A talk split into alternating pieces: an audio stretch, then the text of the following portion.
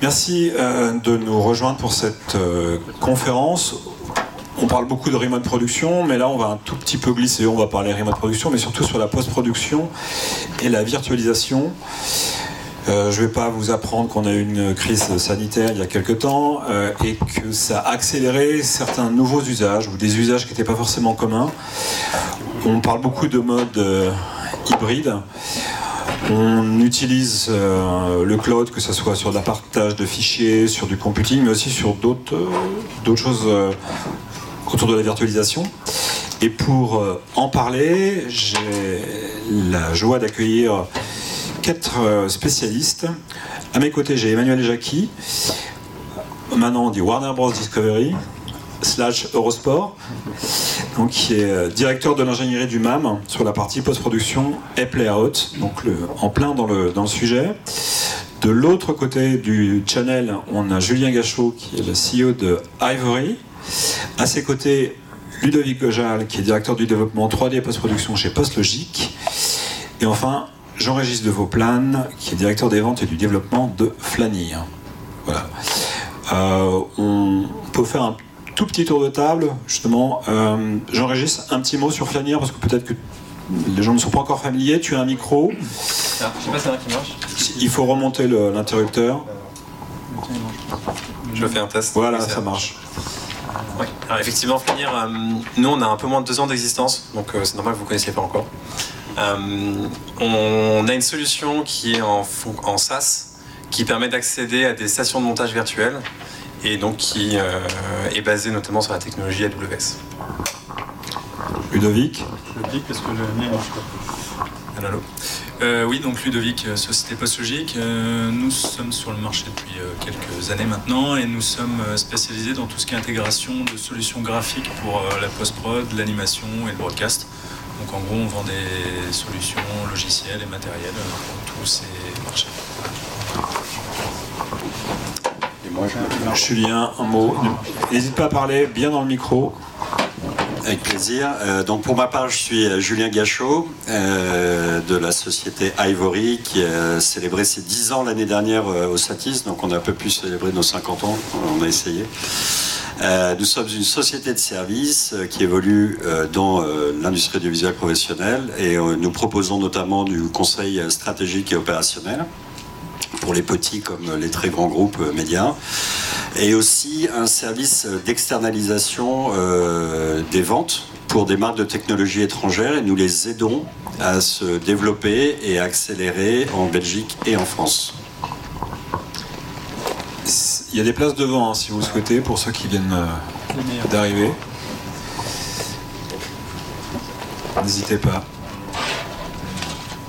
Oui, je sais, il y en a qui s'étendent un peu, qui réservent un siège pour leur bouteille d'eau, mais c'est bon. Emmanuel, Jackie, euh, avant de, parler du projet, un petit mot de toi sur tes fonctions, justement quel périmètre ça, englobe Donc euh, moi je suis euh, basé sur Paris avec des équipes Paris et Londres. Le groupe Warner Bros Discovery Sport euh, dont Eurosport fait partie. Eurosport étant la, plus grosse partie de, Warner Bros Discovery Sport, mais on a de plus en plus d'entités maintenant euh, qui, se, rattachent à notre nouvelle plateforme. Euh, moi, je suis directeur de l'ingénierie sur la partie MAM, post-production et play-out, donc sur toute la partie Europe. Et on a entrepris un projet de, de- de complète réforme de toutes nos plateformes depuis 4 ans. Et euh, on a été juste un petit peu avant le Covid, donc ça, c'était euh, pile poil comme il fallait pour nous pour, pour cette transition. Eh bien, on va commencer avec, euh, avec toi. Parle-nous du, du projet, ça donnera justement de la matière pour le- la suite de la conférence. Donc euh, ce projet de, de transformation technologique, à la base, était sur euh, le projet d'Eurosport, euh, euh, sur, sur la partie Europe. Et euh, le, le- on avait dans, dans, dans toute la partie Europe, on avait des, entités différentes euh, pour chaque pays, euh, avec Paris qui était quand même le, siège, on va dire, pour tous les Eurosports. Mais chaque pays avait euh, ses équipements, avait différentes façons de fonctionner, différents MAM, différentes post-productions.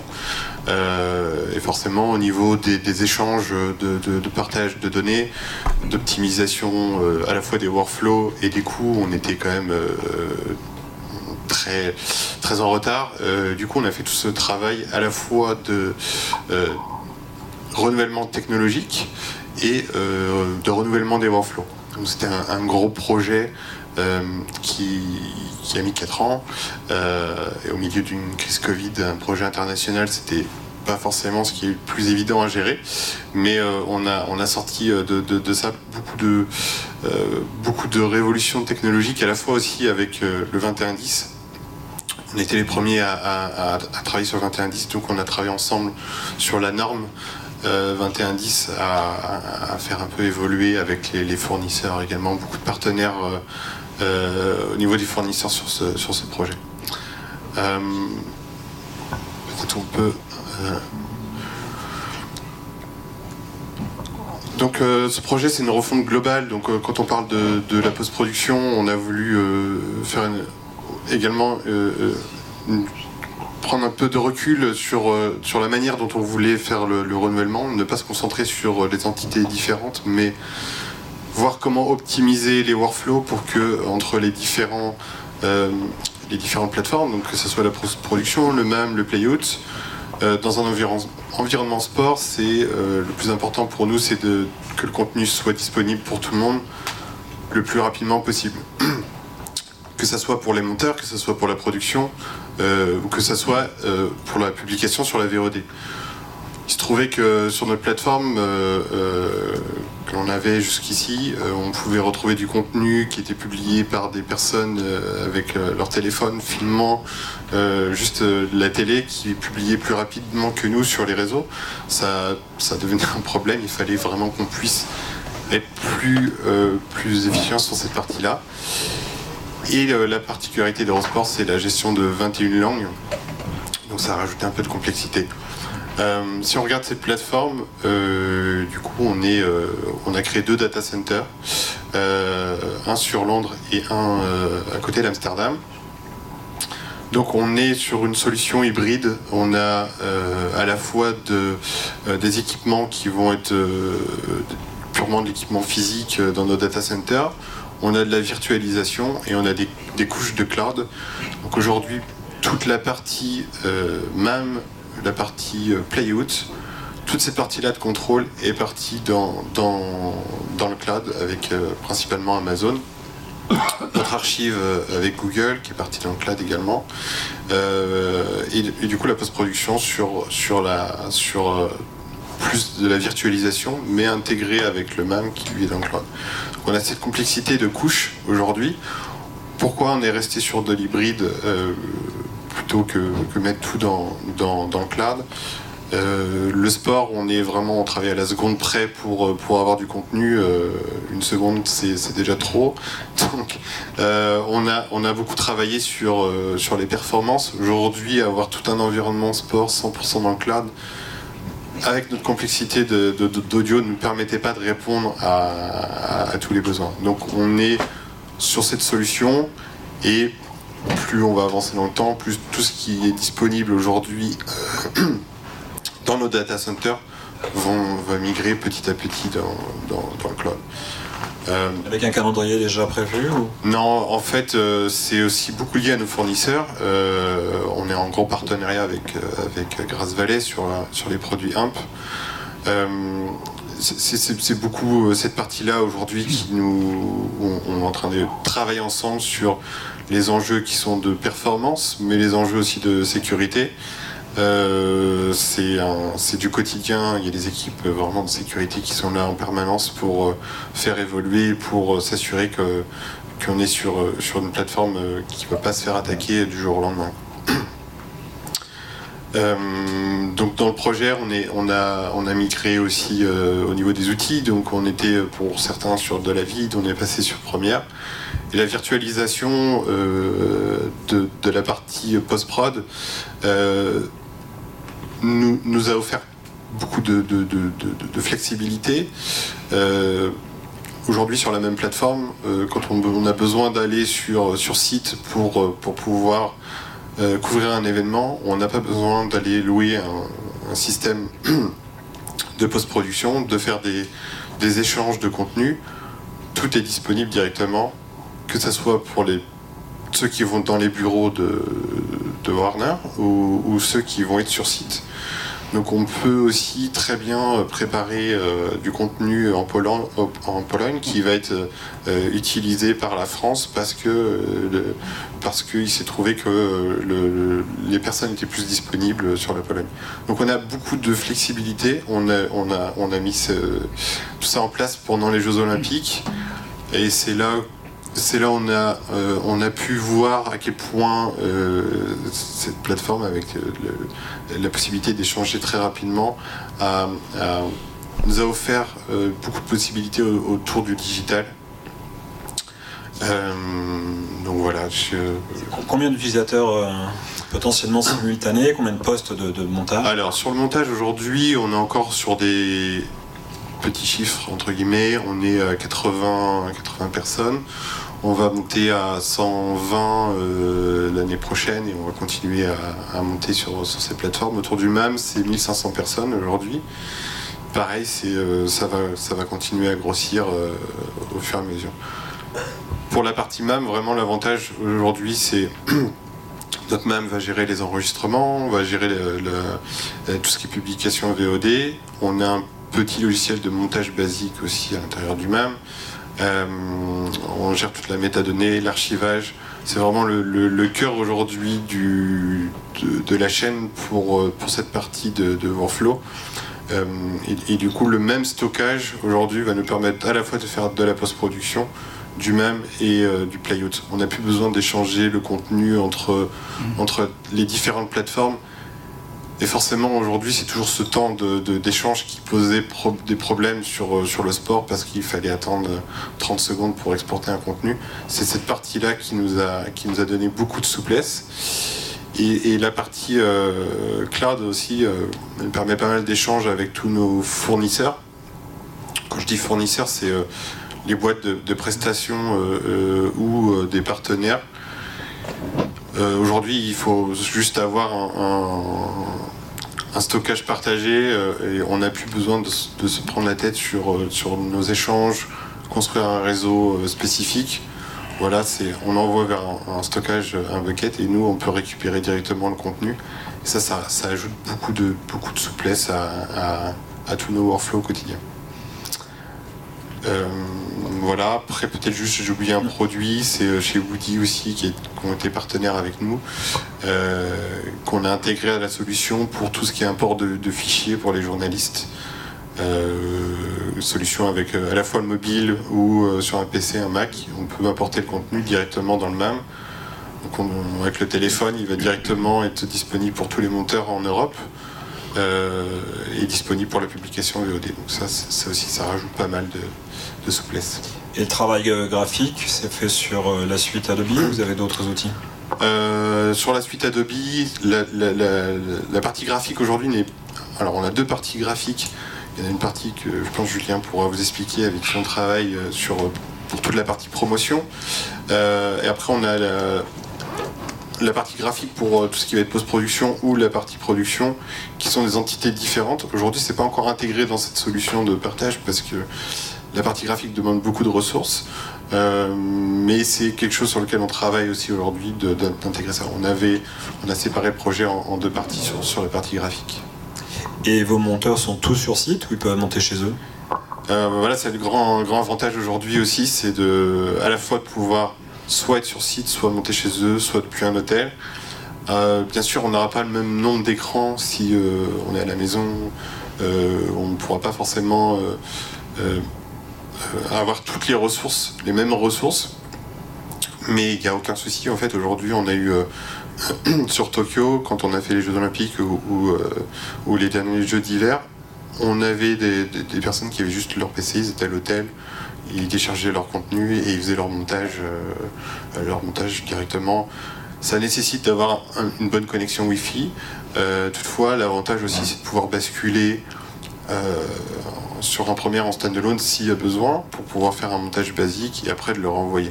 Donc on peut assez facilement basculer de l'un à l'autre si on est sur des, sur des montages rapides. c'est l'avantage. Et puis, je peux commencer d'un je peux commencer d'une machine et puis si ma machine crache, je, commence, je, retourne sur une autre. tout ce qui est calcul n'est plus lié au client mais lié au serveur. voilà, c'est toutes ces parties-là aujourd'hui qui, qui rajoutent en performance. Et la maison mère aux États-Unis euh, voudrait dupliquer la même chose aux États-Unis ou quel est leur, regard? Alors euh, le regard, je pense, euh, la maison mère, c'était de nous regarder en disant les gars, vous êtes sûrs de ce que vous faites pour les Jeux Olympiques Il y a des projets en parallèle.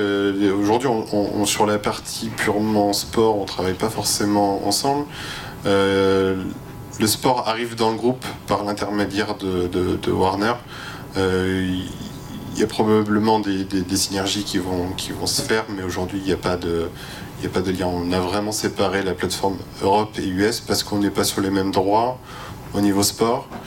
Euh, quand il parle de multilangue, pour la partie américaine, c'est deux langues, nous c'est 21, et donc euh, on n'a pas les mêmes, on n'a pas les mêmes, les mêmes besoins. C'est facile alors pour eux.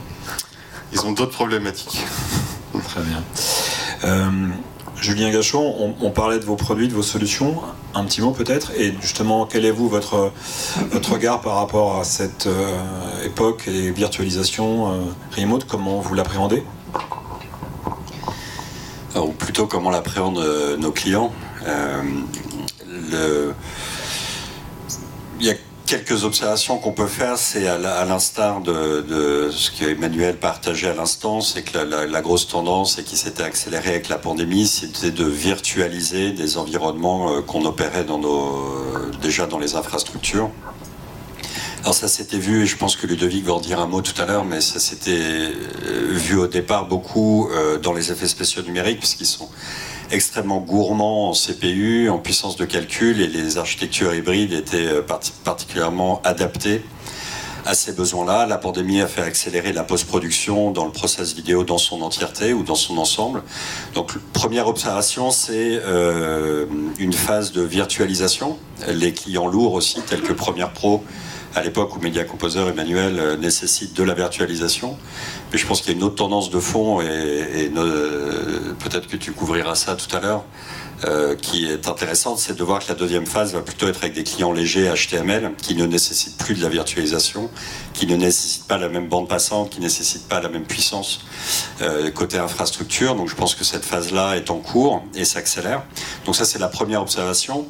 L'autre observation c'est quel type de post-production, quel type de montage ou à quel moment dans le processus est-ce qu'on a commencé à virtualiser ou on a commencé à adopter des architectures cloud. Donc pour les ingest beaucoup, donc ingest centralisé accessible de partout, pour tous. Le montage en virtualisation, euh, ce que moi j'observe le moins à titre personnel, c'est euh, la finalisation des programmes. Donc je ne parle pas du news ou du news pour le sport où on n'a pas besoin forcément de passer par de l'étalonnage ou par du mixage extrêmement sophistiqué. Mais pour ce qui est de la finalisation, c'est encore aujourd'hui extrêmement réalisé euh, chez vous, euh, dans vos infrastructures, dans une salle de montage, avec des équipements qui le permettent. Euh, Emmanuel, en introduction, a dit un petit mot sur la capacité des technologies aussi cloud à permettre de fournir la puissance et la bande passante et des niveaux de latence qui étaient acceptables pour notre industrie. Et donc entre le début de son projet et aujourd'hui, euh, on est passé d'un monde à l'autre. Et donc je pense que chaque jour euh, qui passe, euh, tous les services ou les microservices qui sont proposés dans ces plateformes permettent à notre industrie de fonctionner. Je pense notamment à la lecture des codecs ou au nombre de fichiers audio qu'on peut écouter en HTML. On est encore limité à deux pistes audio, par exemple. dans le cas d'Eurosport qui opère dans, dans, énormément de langues, c'est un challenge d'avoir un client léger me semble-t-il. Hein. Donc on, est, on progresse, euh, ça avance vite. Mais euh, voilà, première observation, c'est une phase de virtualisation et une accélération par euh, la migration des éditeurs vers des solutions avec des clients légers qui permettent de se connecter à partir d'un navigateur Internet. Est-ce que les demandes ont été accélérées sur ces derniers mois par rapport à ces solutions? Sur la virtualisation, enfin sur le, travail à distance en post-production, euh, c'est devenu, euh, on voit la fusion, la Warner Bros. Discovery euh, dont on parle, il y, en a d'autres. Les plateformes opèrent à travers le monde. Donc l'accélération, c'est quasiment un prérequis aujourd'hui d'être en capacité de travailler sur les mêmes contenus, quel que soit le contexte, quel que soit son territoire. Alors il y a encore quelques petites contraintes, notamment au Moyen-Orient, sur les latences qui permettent pas de le faire. Effectivement, il faut un client lourd et transférer les médias, mais d'une manière générale, Aujourd'hui, tout le monde veut pouvoir accéder euh, en basse résolution, euh, à minima, euh, à partir d'un navigateur Internet, à des contenus qui, eux, sont centralisés, fusent dans un, data center privé, en virtualisation ou dans un cloud public, peu importe. Mais en tout cas, oui, c'est aujourd'hui un prérequis pour tout nouveau projet. Et la dimension sécurité qui a été abordée euh, tout à l'heure, mais euh, là aussi, qu'est-ce qui en ressort et quelles sont les, contraintes que, ou, non vous impose? Ça a été aussi brillamment euh, évoqué à 10h30 au deuxième étage dans, notre petit lounge Ivory, là, parce qu'on a fait une conf sur ce sujet-là. La sécurité est un enjeu central. Il y a une, il y a, une difficulté sur l'ensemble de la supply chain de s'assurer qu'on apporte le niveau de sécurité qui est nécessaire.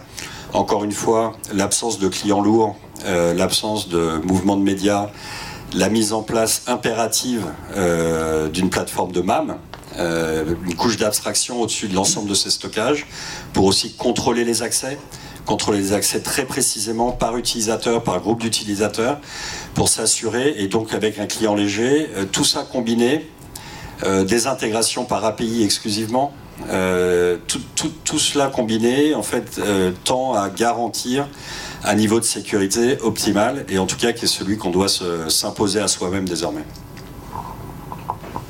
Avant de passer la, parole à Ludovic, juste une petite question pour Emmanuel. Est-ce que vous avez impliqué justement DTSI et équipe de, post-production euh, Est-ce qu'on arrive à se parler la même langue aujourd'hui ou, pas encore? C'est une très bonne question.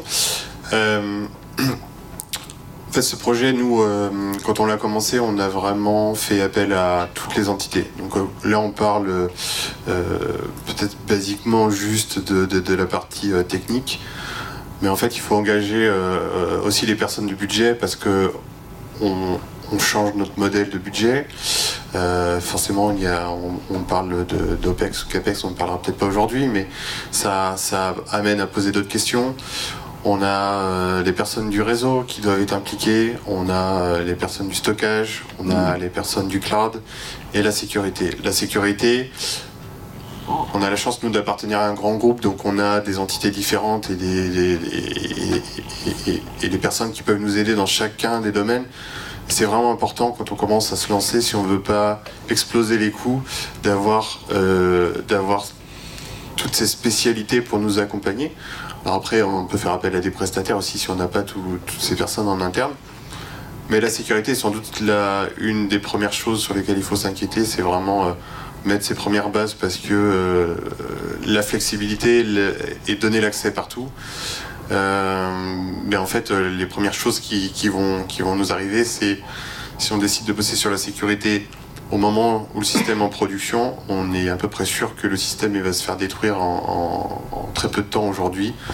Euh, donc vraiment, c'est un de mes conseils, la sécurité est l'une des premières choses sur lesquelles il faut réfléchir. Comment on veut protéger, comment on veut sécuriser nos, accès. on parle beaucoup en ce moment de hacker éthique. Est-ce que vous avez eu recours à ce genre de service? Euh, Non, pas, pas vraiment. Julien, vous vouliez dire un mot? Oui, le hacker éthique, il faut s'attaquer soi-même pour se protéger. Hein. Donc c'est la, je pense qu'il y a probablement des RSSI chez toi qui, qui font ce travail euh, au quotidien. Peut-être juste euh, la conclusion là, de la conférence précédente sur la sécurité était assez rigolote parce que au fond on se posait la question est-ce que euh, c'est un enjeu humain ou est-ce que c'est un enjeu technologique? C'est pas évident parce que la, première raison aujourd'hui de, la cybercriminalité dans notre industrie euh, provient de l'humain. Hein, donc numéro 2, ce sont des cybercriminels qui attaquent. 3, euh, c'est euh, de la technique qui, qui tombe en panne ou des, soucis techniques. Et, et enfin, c'est des catastrophes naturelles. Donc l'humain en numéro 1.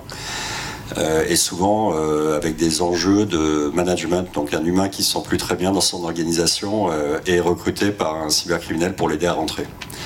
Voilà, donc c'est un enjeu humain, technique, et effectivement, il faut, il faut que ça devienne euh, un réflexe quotidien, euh, permanent. On ne peut pas se dire effectivement à la dernière minute, tiens, il faut qu'on pense à la sécurité. Ça doit être quelque chose qui doit nous animer tous et chacun et nous préoccuper dernier point que je voulais dire, c'est par rapport au Satis, puisque suite à la première euh, cyberattaque, la TV5 Monde qui nous avait, qui, avait fait beaucoup de bruit, euh, c'était 2016 ou 2015 Je suis pour rien. 6-7. Hein. Je te savais que ça, fait trois fois que je regarde Stéphane.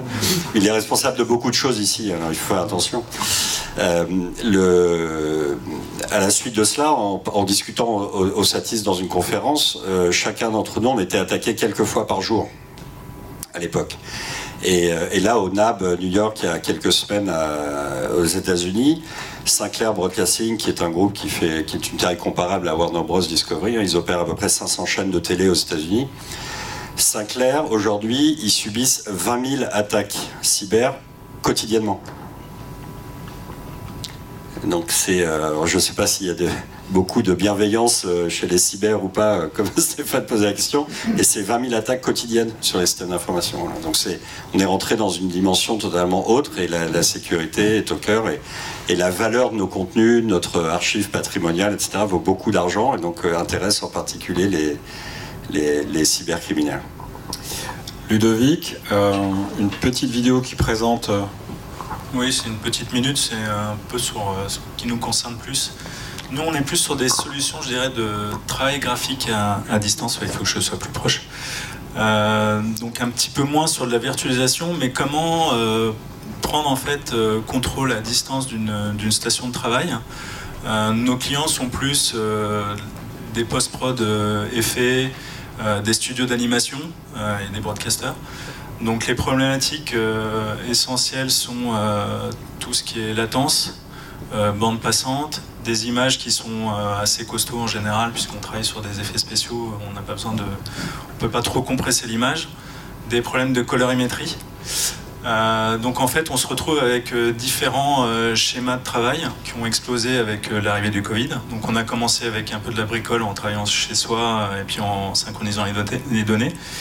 Et ensuite, on arrivé avec des, euh, solutions euh, plus euh, hybrides, avec soit des systèmes de, KVM via Internet, c'est-à-dire on prend le contrôle de stations de travail dans le studio, avec différents outils qui permettent de, prendre le contrôle. donc ça c'est une première partie. Donc là là-dessus en fait il y a, beaucoup de solutions sur, le marché. Il y a des solutions qui sont purement logicielles on a commencé, euh, nos clients ont commencé avec vraiment des, choses très très simples. Ça peut être du, Chrome Desktop, du, HP euh, Anywhere, anciennement RGS, du, du Teradici. Donc ça, c'est plein de solutions logicielles qui permettent en fait de prendre le contrôle de la station à distance. Euh, en fait, la problématique qu'ont eu euh, nos clients et certainement vous, c'est qu'il a fallu réagir très très vite avec le, confinement. On s'est retrouvé avec euh, des studios d'animation, par exemple, qui du jour au lendemain sont retrouvés avec 400 graphistes chez eux et avec quand même la, on devait toujours continuer à travailler. On était sur des, notamment sur des longs métrages d'animation. Donc euh, très très rapidement, il a fallu déployer euh, à distance euh, chez des utilisateurs qui ont juste des box internet des solutions de, travail à distance. Les, contraintes de, ce déploiement, c'était déjà un premier truc, c'est qu'on travaille sur des solutions graphiques. Donc généralement, les graphistes travaillent sur des logiciels 3D ou des logiciels 2D. Donc la première contrainte, c'est déjà tout ce qui est latence. C'est-à-dire que quand vous faites du Photoshop et que vous faites un détourage, il se passe euh, une seconde entre le moment où vous cliquez et le moment où euh, il y a une action sur le, sur le PC, c'est un vrai problème. Donc des problèmes de latence, donc qui sont dus euh, déjà au matériel. est-ce qu'on a une solution qui est purement logicielle, qui permet de, contrôler la machine à distance, ou est-ce qu'on a une solution qui est hybride, matériel et logiciel Ça, je l'expliquerai un petit peu plus tard. Euh, l'autre contrainte qui arrivait très vite, c'est ce que disait euh, Julien tout à l'heure, c'est les problèmes de sécurité.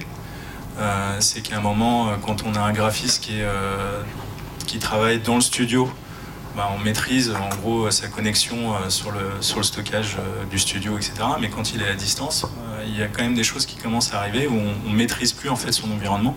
On maîtrise pas, par exemple, que quelqu'un vienne prendre une photo de son écran et puis l'envoie sur, sur Internet. Donc ça, c'est des problématiques qui sont arrivées assez rapidement aussi. Euh, d'autres problématiques qui sont arrivées aussi euh, dans d'autres contextes, c'est des problématiques de, de session à distance, de, par exemple d'étalonnage. Euh, quand on fait une session d'étalonnage à distance, on va avoir des problématiques de, temps réel. Il faut, quand on appuie sur play, il faut que ça parte tout de suite. Des problématiques de, qualité d'image. Il faut pouvoir valider avec un client à distance une certaine qualité d'image et euh, être sûr aussi de la colorimétrie. Et euh, notamment, par exemple, quand vous travaillez euh, de plus en plus en étalage, on travaille de plus en plus en HDR, il faut pouvoir à distance balancer un signal qui fait de la HDR et que derrière, le client il soit à peu près sûr de sa colorimétrie. Donc en fait, on a eu pas mal de problématiques comme ça et on s'est retrouvé en, un an et demi à équiper beaucoup de, studios, notamment en animation, avec euh, des équipements, que ce soit purement logiciel. Euh, ce que je expliquais tout à l'heure, ça peut être euh, par exemple du HP Anywhere, c'est du Teradici, ou des solutions hybrides avec du matériel, c'est-à-dire qu'on a le PC qui est dans le studio, avec un émetteur soit c'est une carte qu'on met dans le PC, qui va encoder un, flux vidéo, et puis de l'autre côté, on va avoir un client zéro, euh, qui est un avantage, c'est que euh, ce client zéro, en fait, il y a juste un OS qui est dedans, mais c'est pas un PC, euh, c'est pas le PC du graphiste, c'est un OS, donc il n'y a aucun, aucune possibilité d'aller le contrôler, d'aller hacker en fait le, système à distance. Et puis en même temps, on peut valider des couleurs avec d'autres solutions, notamment avec ColorFront. On a, on a des solutions de retour vidéo à distance de qualité. Euh, c'est pas juste un stream euh, sur une, sur une conf ou un truc comme ça où on n'est pas sûr des couleurs. On peut vraiment faire une validation de session d'étalonnage à distance. Je suis désolé, je suis parti dans un tunnel, mais. Non, non, non, il y avait de la lumière au bout, donc c'est. Et euh, est-ce que tu peux donner une idée des, coûts justement et comment euh, c'est euh, les, business models C'est des abonnements C'est un achat logiciel C'est ça qui était un petit peu compliqué au début et je pense que c'est un peu compliqué pour vous, c'est de s'y retrouver en, termes de coûts et puis à un moment avec toutes ces, toutes ces solutions cloud. c'est de savoir. Moi, j'ai eu le problème sur certains fournisseurs, notamment on travaille avec Streambox. Streambox, ils ont une solution notamment de, de renvoi d'images point à point. Euh, c'est un flux vidéo, vous, faites une session d'étalonnage euh, dans le studio et vous voulez que vos clients euh, ou un autre studio puissent contrôler, monitorer le retour vidéo. Donc Streambox propose ces solutions-là. Ils ont la possibilité, vous avez une box d'un côté et une box de l'autre, et vous streamez un flux. Alors l'avantage c'est que vous pouvez streamer un flux SDI. Donc ça prend le flux SDI, ça l'encode, ça le balance sur Internet et ça ressort un flux SDI qui peut être SDR ou HDR. Donc ça c'est très bien. Euh, moi j'ai des coûts euh, comme ça qui sont bien définis. Euh, en gros vous achetez la boîte qui permet de faire ça et après vous faites de la location de licence au mois en fonction de la qualité de ce que vous voulez streamer. Par exemple pour vous donner une idée, si la boîte elle est autour de 4000 euros et une licence au mois sur du 2K on doit être à peu près à 2000 euros. Ça c'est ce que ça coûte en point. Là où ça se complique c'est si vous voulez diffuser votre flux vidéo, vous voulez diffuser à plusieurs personnes en même temps, ben, en fait, on va passer par un système de cloud. Et là, ça devient plus compliqué parce que ça va dépendre du nombre de personnes qui regardent, ça va dépendre de ce que vous balancez en flux. Et c'est vrai que pour, pour moi et puis même pour, pour tout le monde, ça devient compliqué d'avoir une idée euh, des coûts. Donc c'est là où le cloud, parfois, c'est bien d'essayer d'avoir des, idées en fonction de ce qu'on veut faire, euh, parce que l'addition n'est pas forcément la même à la fin. Euh, après, on a d'autres solutions euh, qui, sont plus simples. Euh, par exemple, on est plus dans le contrôle à distance cette fois-ci du, PC, pas le retour vidéo. les solutions HP Anywhere, là c'est de la licence, c'est un abonnement à l'année.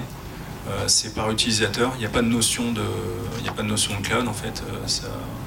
c'est le, contrôle, c'est un utilisateur qui prend le contrôle d'une machine à distance. donc là, il y a des locations à l'année. Euh, pour la licence HP euh, Anywhere. Euh, il y a des petites subtilités, c'est qu'il y a des, outils de brokering qui permettent de En fait, vous avez un pôle de machines dans le studio. Vous avez par exemple 10 machines, vous avez 10 graphistes de l'autre côté, et vous avez un système qui vous permet de prendre le contrôle d'une des 10 machines. On n'est plus en point à point où un graphiste prend la machine qui lui est dédiée, on va pouvoir taper dans un pool. Donc il y a des systèmes de, brokering qui existent comme ça. Donc le- la, la vraie problématique pour moi aujourd'hui, euh, où c'est compliqué d'avoir des, des chiffres en face, c'est tout ce qui est euh, tout ce qui est cloud. Et euh, notamment en post-prod, effets spéciaux et étalonnage, on se retrouve avec des grosses images. Donc on commence à héberger tout ça dans le cloud. Il faut quand même avoir un peu des idées de, de coût. quoi. Et est-ce que les, les flux sont encryptés? Oui, la, la sécurité, euh, comme disait Julien tout à l'heure, c'est vraiment un- quelque chose qui est, qui est devenu très important. Euh, on n'a pas envie de retrouver son film euh, sur Internet euh, un mois avant la diffusion, c'est un, vrai problème. Donc il y a des flux qui sont encryptés. On a la possibilité aussi d'aller mettre des systèmes d'images qu'on ne voit pas sur, l'image comme ça. Quel- Quelqu'un prend une photo, on fait watermarking, on peut le voir, on peut voir d'où ça, vient. On a ces outils-là. Et puis on a aussi, nous, les par exemple, les studios d'animation, ils ont des grosses contraintes aujourd'hui, euh, notamment avec euh, Netflix, euh, qui impose des normes de, sécurisation. Donc on a un cahier des charges qui est assez, assez costaud, notamment pour empêcher en fait les, les graphistes ou les utilisateurs d'avoir des connexions Internet sur, sur les PC. Et nous, on travaille euh, notamment avec une, marque qui s'appelle Ericom, euh, qui propose en fait des solutions euh, qui vont quand même permettre d'avoir Internet sur, sur les différents postes. Mais en fait, on va passer par un serveur intermédiaire qui, lui, va faire cette connexion Internet, mais qui va quand même sécuriser les, postes et qui va être aux normes de Netflix. Donc c'est vrai que la sécurité, c'est un point très important aussi. Très bien, merci. Euh, J'enregistre comment vous vous placez dans ces différentes euh, offres? Euh, alors, du coup, Julien l'a un petit peu dit, effectivement, on est sur la deuxième vague, on pourrait dire ça comme ça. Euh, je n'avais pas vu ça comme ça, mais c'est la même façon de le, dire. Euh, Il y a tout ce qui est virtualisation un petit peu classique qui existe depuis beaucoup d'années aujourd'hui euh, et qui avait, euh, qui est souvent accompagné d'une certaine lourdeur de mise en place, euh, surtout. Et nous, l'idée, c'est plutôt d'apport- d'apporter une démarche SaaS là-dedans. Donc, c'est de simplifier à la fois la partie euh, intégration de la, solution de virtualisation pour qu'elle soit euh, intégrée dans une organisation en quelques minutes. Et, euh, et la deuxième partie qui est euh, à l'usage aussi. Euh, comment est-ce qu'on fait pour avoir euh, quelque chose qui, euh, euh, qui est simple, sans besoin euh, d'IT ou de euh, formation sur un outil en particulier. Et puis après, euh, du coup, Ludovic, tu l'as dit, la partie coût aussi, c'est un bon point. Souvent, quand on utilise un service cloud, on est un petit peu perdu. Par exemple, nous aujourd'hui, donc, euh, on utilise euh, essentiellement AWS. On utilise une dizaine de services AWS. Chacun de ces services a un mode de facturation qui est différent. Il y en a qui vont être par événement, d'autres qui vont être pardon, qui peut pas, euh, sur la puissance de l'ordinateur, d'autres sur le, le stockage. Donc il y a des tonnes de choses et au final, quand on va avoir un petit peu de visibilité sur le coût que va, représenter euh, la solution cloud, on a un peu du mal à faire son budget. Euh, donc nous, ce qu'on se dit, c'est voilà, les, les, solutions de, virtualisation historique ont, euh, ont dépassé un certain nombre de, de problèmes technologiques. On a parlé de latence, on a parlé de, de couleurs, de, de, euh, de- connexion Internet. Euh, tout ça, c'est des choses aujourd'hui qui, d'un point de vue technologique, ont, euh, ont été disruptées. Il y a des tonnes de nouveaux protocoles de streaming qui apparaissent aujourd'hui, qui correspondent à la fois aux attentes de la part des graphistes pour pouvoir travailler sur une qualité optimale au niveau de la couleur, sans latence, et en, en- en matchant les conditions de sécurité imposées par Netflix. Je pense à tout ce qui est TPN notamment. Et, euh, et après, nous, en plus de ça, donc on va packager toutes ces offres-là euh, qui, sont, euh, qui correspondent du coup à certain nombre de sécurité technologique et on va apporter une côté simplicité d'utilisation et d'installation. Donc si je résume c'est une surcouche en fait, à la fois graphique et de management par rapport à AWS, par rapport à un système cloud. Et, et vous êtes agnostique sur les systèmes de montage? Comme, Comment c'est c'est jouable? Ah, tout à fait. En fait, on, donc on a une petite équipe, on a une dizaine de personnes. le projet qu'a fait Emmanuel, ça a dû nécessiter, je pense, plusieurs dizaines de personnes, que ce soit sur la sécurité, la mise en place de l'infra, et ainsi de suite. Donc on n'avait pas l'ambition de pouvoir faire ça tout seul. Donc en fait, on a agrégé des services qui étaient aujourd'hui ben, leaders sur leur marché respectif, que ce soit au niveau du stockage de la donnée. Donc aujourd'hui, c'est la raison pour laquelle on a pris AWS, c'est que ça nous permet d'avoir des clients, on a des clients aujourd'hui sur les cinq continents du globe. Euh, l'autre raison, parce que ça correspond à des normes de sécurité qui sont attendues, que ça a un computing power qui est euh, disponible et euh, avec une gamme de choix large. Ensuite, on a agrégé des offres de streaming, de, protocoles de streaming. Donc, on a fait des, benchmarks sur tout ce qui pouvait exister entre Teradici, Parsec, NASDCV, Rimo qui est français aussi par exemple. Et on, propose plusieurs de ces solutions au sein de la plateforme. Parce que ce qu'on remarque aussi, c'est qu'il y a un protocole de streaming qui peut correspondre à un graphiste chez lui, mais un autre euh, qui va avoir exactement le même environnement et les mêmes besoins, qui travaille sur le même projet, ce même protocole de streaming ne va pas lui correspondre. Pourquoi? Parce que peut-être que chez lui, il n'a pas la même, euh, la même box internet. Euh, peut-être que son, son PC client sur lequel il est, il n'a pas exactement la même configuration. Or, le protocole de streaming, il ne va pas utiliser exactement la, la même façon de le CPU ou autre. Donc, on agrège ces offres-là euh, de la manière aussi, on va agréger les questions de sécurité, on va aussi faire l'encryption, de l'encryptage pardon, du, coup, du, flux vidéo, et on, réfléchit à comment rendre le tout euh, plus simple. Sous forme d'abonnement Ouais, exactement. Donc c'est un abonnement euh, avec par mois sur. on choisit une machine et un stockage. Enfin, on choisit un bundle et après, on a un prix par mois euh, qui permet d'avoir directement l'accès. Et par, rapport à votre question, euh, qui était du coup, est-ce que tu es agnostique sur tout ce qui était euh, logiciel En fait, comme on est sur Amazon, on utilise des Windows Server, parce qu'il y a une petite guerre entre Amazon et Microsoft. Donc Microsoft ne donne pas de Windows 10 ou 11 plus tard à Amazon afin d'inciter les gens à aller sur Azure. Euh, et, euh, mais en revanche, euh, tous les logiciels qu'on utilise dans le monde créatif sont compatibles sur du Windows Server. Donc en fait, aujourd'hui, nos clients, ils ont leur image enregistrée avec la suite Adobe, avec du Nuke, avec n'importe quoi sur, sur la machine. Et vous pouvez parler de vos clients Quelques références?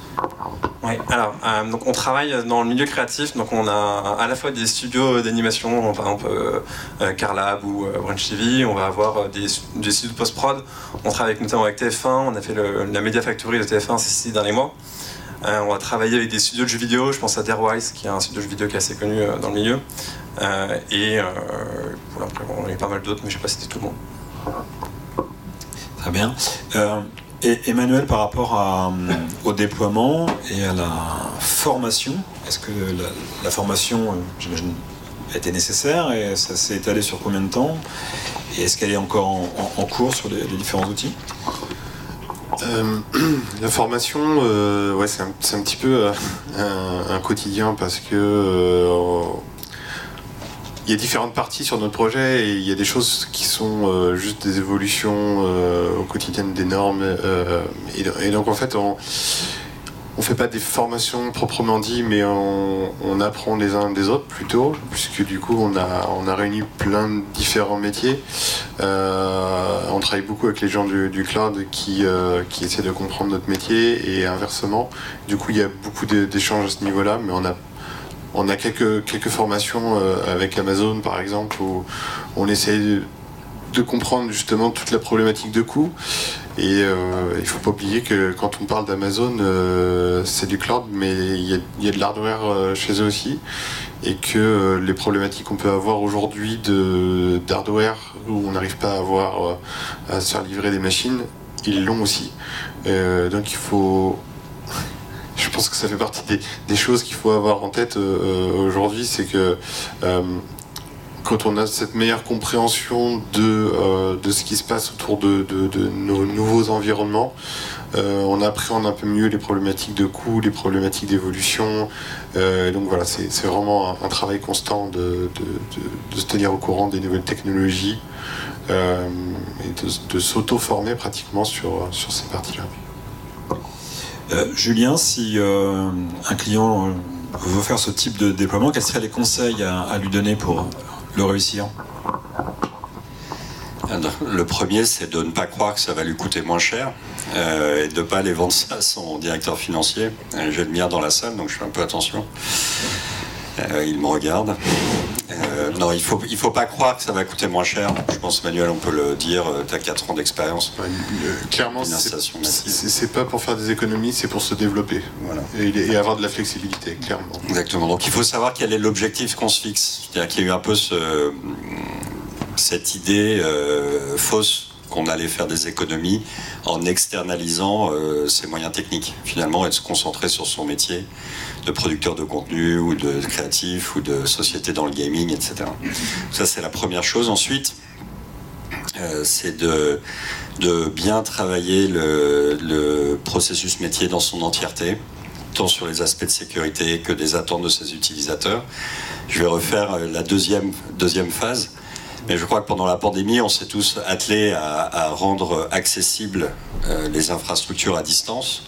Et c'est venu avec beaucoup de complexité. Il ne faut pas oublier qu'il y a des créatifs qui sont derrière ces, solutions et qu'on leur rajoute. Ils ont du temps limité, ils doivent produire des contenus de qualité, on les attend.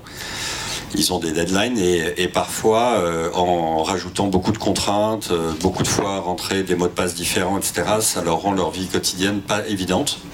Et donc là, on passe dans une deuxième phase où on est en train de, après la virtualisation, on est en train de libérer la créativité de ces équipes en leur simplifiant bah, la vie, en leur euh, que le onboarding prenne quelques minutes versus une semaine, etc. Un seul mot de passe euh, qui donne accès à l'ensemble des infrastructures, l'ensemble des stockages, où qu'ils soient. Ils n'ont pas besoin de savoir où ça se trouve. Ils ont besoin de rechercher euh, les éléments avec euh, des mots-clés et que ces éléments soient accessibles instantanément. Ils n'ont pas besoin de savoir euh, où, l'élément se trouve. Donc il y a un gros travail euh, actuellement qui est, euh, qui est développé sur cet aspect.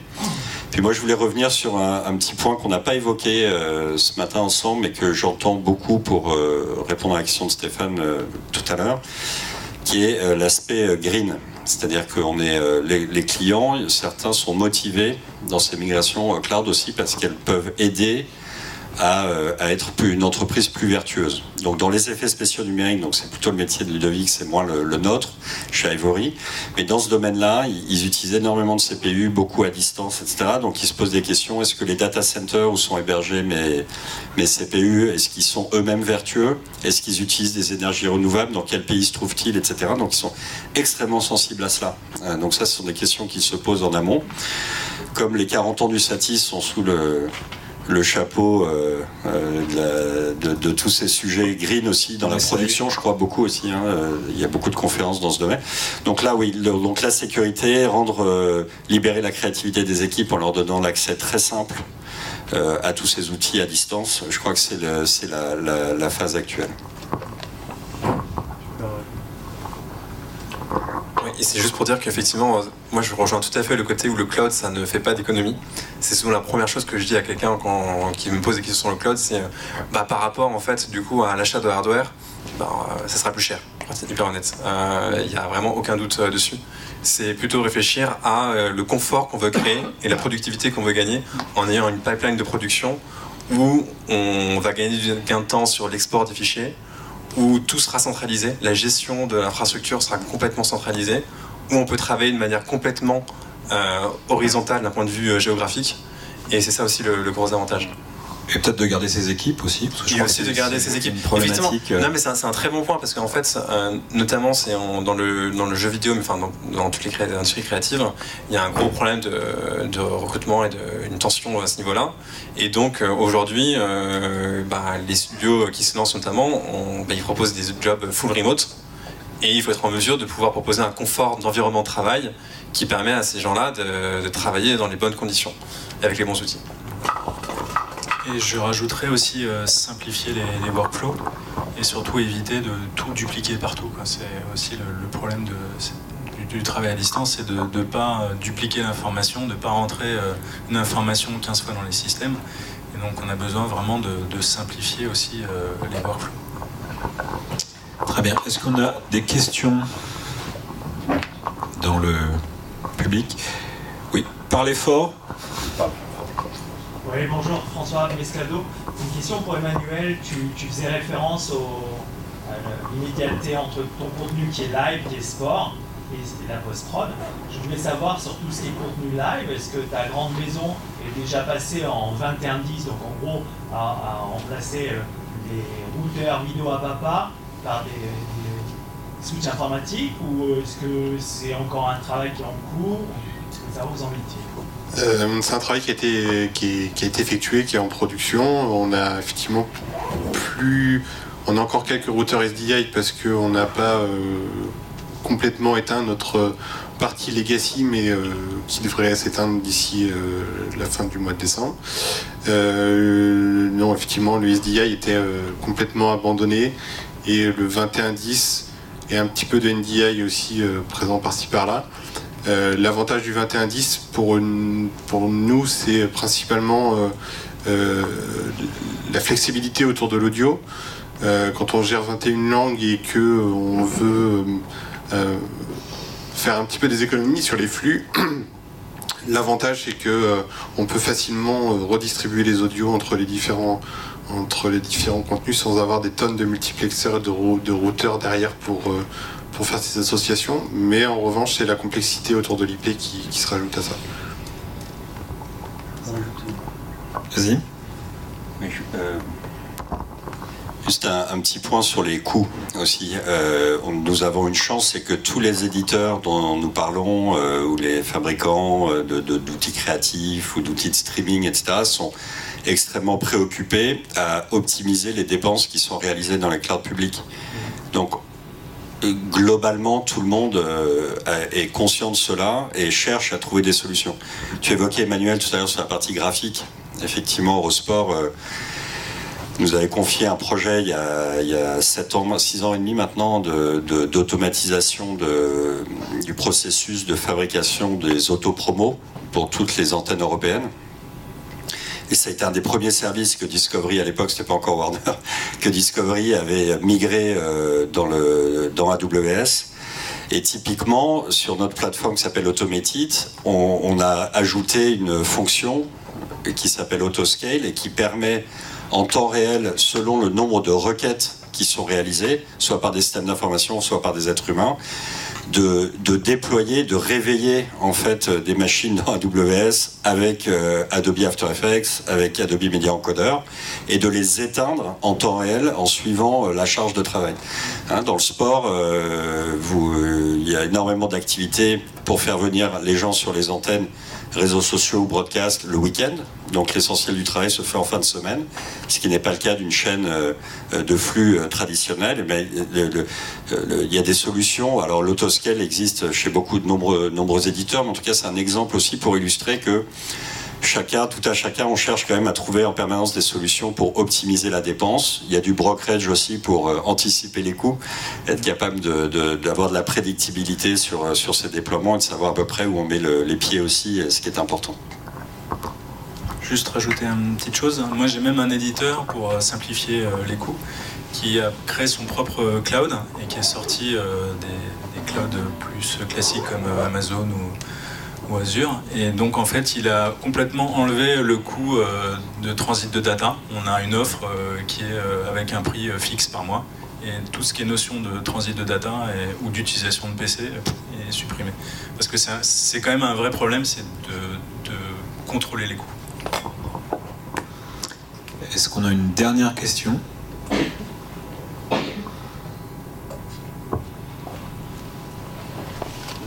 Qu'il y aura des questions après, quand on aura fini complètement. Eh bien écoutez, merci à vous. On peut les applaudir. Je pense que ça vous a éclairé sur ces usages.